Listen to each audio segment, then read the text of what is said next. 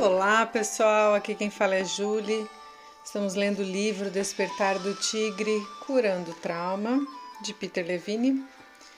E vamos hoje ler os subtítulos que falam sobre memória dentro do capítulo 14, Transformação. Estamos na página 180 e vamos ler dois subtítulos que têm como tema o que é memória e cérebro e memória. A função do cérebro é escolher no passado para diminuí-lo, simplificá-lo, mas não preservá-lo. Henry Bergson, 1911. Bergson estava anos à frente de seu tempo com sua afirmação de que a função do cérebro não é preservar o passado.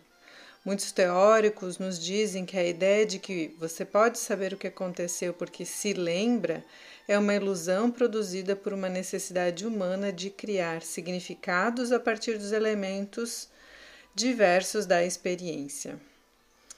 Em The Invention of Memory, Israel Rosenfield vasculha eloquentemente a praia da experiência consciente e chega a várias conclusões espantosas especialmente a de que a ideia da memória, como normalmente a concebemos, é inadequada e errônea. Ele raciocina que nós não nos apoiamos em imagens fixas, mas em recriações, imaginações pelas quais o passado é remodelado em formas apropriadas para o presente. Gerald Edelman que recebeu o prêmio Nobel por seu trabalho anterior em imunologia, adequadamente chama estes fenômenos de o presente rememorado. Em vez de registrar uma sequência linear de fatos, a memória é mais como brincar com o senhor cabeça dura. Dependendo de como se sente no momento, a mente seleciona cores, imagens, sons, cheiros, interpretações e respostas com ativação e tons de sentimentos semelhantes e depois os traz para o primeiro plano em diversas combinações para produzir o que chamamos de memória. No que se refere à sobrevivência, a memória é um tipo específico de percepção. Não é uma gravação exata de um fato. Olha que interessante, né, pessoal? A memória é um tipo específico de, de percepção e não é uma gravação exata de um fato. Nesse sentido, é o processo pelo qual o organismo cria a gestalt, unidade funcional da experiência. Essa gestalt pode ser uma representação fiel de um fato real ou pode ser também uma composição feita de dados não relacionados de diversos fatos diferentes. Em outras palavras, um mosaico. É por isso que testemunhas oculares com frequência fazem descrições surpreendentemente diferentes de um mesmo incidente. Cérebro e memória.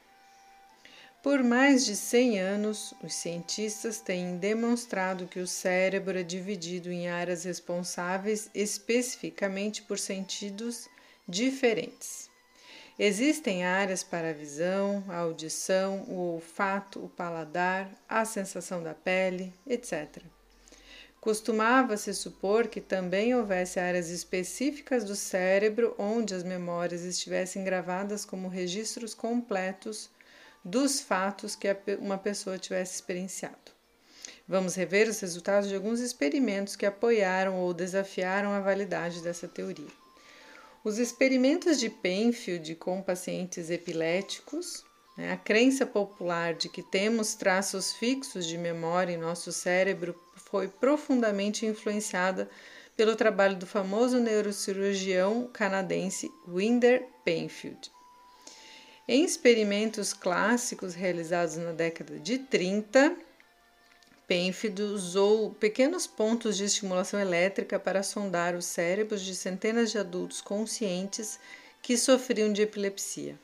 Ele queria saber se existiam regiões do cérebro que pudessem ser removidas cirurgicamente, se não estivessem envolvidas numa função vital, para então eliminar os ataques epiléticos. Penfield relatou que de repente, seu paciente ficou consciente de tudo que estava em sua mente durante um momento anterior de tempo. É a corrente de uma consciência anterior, uma memória fluindo novamente. Às vezes ele está consciente de tudo que está vendo no momento. Isso para quando o eletrodo é retirado. Essa lembrança elétrica é completamente aleatória. O mais frequente é que o fato não seja nem significativo nem importante. Penfield e aqueles que seguiram seus passos concluiu que tinha descoberto a existência de memórias permanentes localizadas em áreas específicas do cérebro. Até recentemente, outros cientistas concordavam com isso. Entretanto, as próprias anotações de Penfield deixam claro que a maioria desses flashbacks era mais como sonhos do que como lembranças.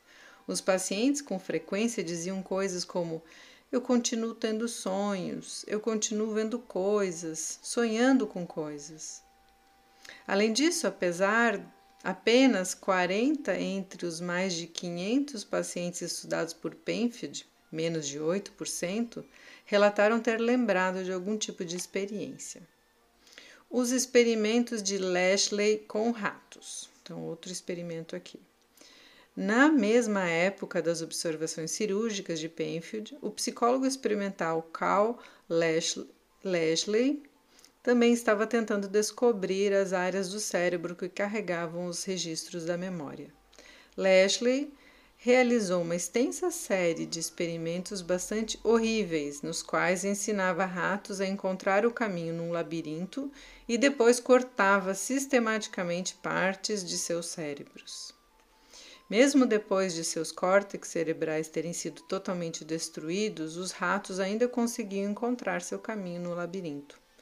Para a surpresa de Leslie, a memória que tinham do labirinto permanecia até o ponto em que os ratos tinham tão pouco cérebro que quase nada podiam fazer. Leslie passou quase 30 anos buscando a localização da memória no cérebro. Ele nunca a encontrou. Encontrou-se pouca evidência de uma memória completa com seu lugar certo no cérebro, apesar de terem sido gastos centenas de milhões de dólares e dos esforços de algumas das mentes científicas mais brilhantes. Essa revelação surpreendente provocou especulação e conjecturas sobre a natureza da memória.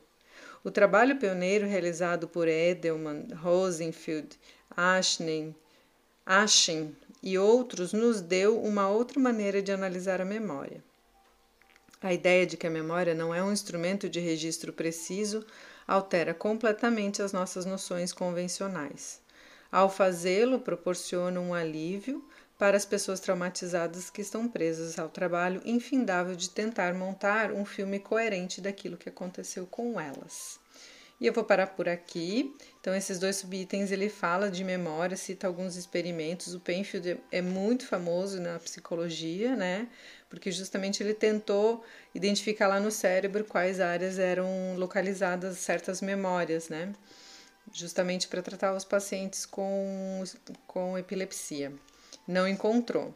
E hoje ainda tem, é, tem várias teorias, né? E a memória é um mistério de alguma forma, porque ela se interrelaciona com várias partes, né? Então parece que ela essa, essa complexidade da memória tem a ver porque ela acessa partes da sensopercepção, partes da memória, partes do, de regiões mais centrais do cérebro, né, do cérebro reptiliano. Então, ela se intercomunica né, de uma forma bastante complexa no cérebro que não, não consegue ser identificada em um único ponto. Tanto que, ao recordar de um fato ou de um trauma, o cérebro ele se ativa de uma forma um pouco mais ampla e complexa. E quando, mesmo que seja em um dos hemisférios, né? Porque o, trauma, a partir da, do MDR, ele fica cristalizado é, dentro do hemisfério, é, dentro de um dos hemisférios e falta essa conexão com o outro, né? Então fica no hemisfério direito e falta essa conexão com o esquerdo, que é a parte racional. Mas enfim, tô, tô achando bem interessante essas explicações né? E eu acho que dentro de ele vai combinando é, o que ele vai trazendo e a gente pode ir refletindo a partir da, das nossas teorias já é, anteriores, né? Que a gente acreditava, porque faz bastante sentido o que ele traz. Espero que vocês tenham ótimas reflexões e até o próximo áudio.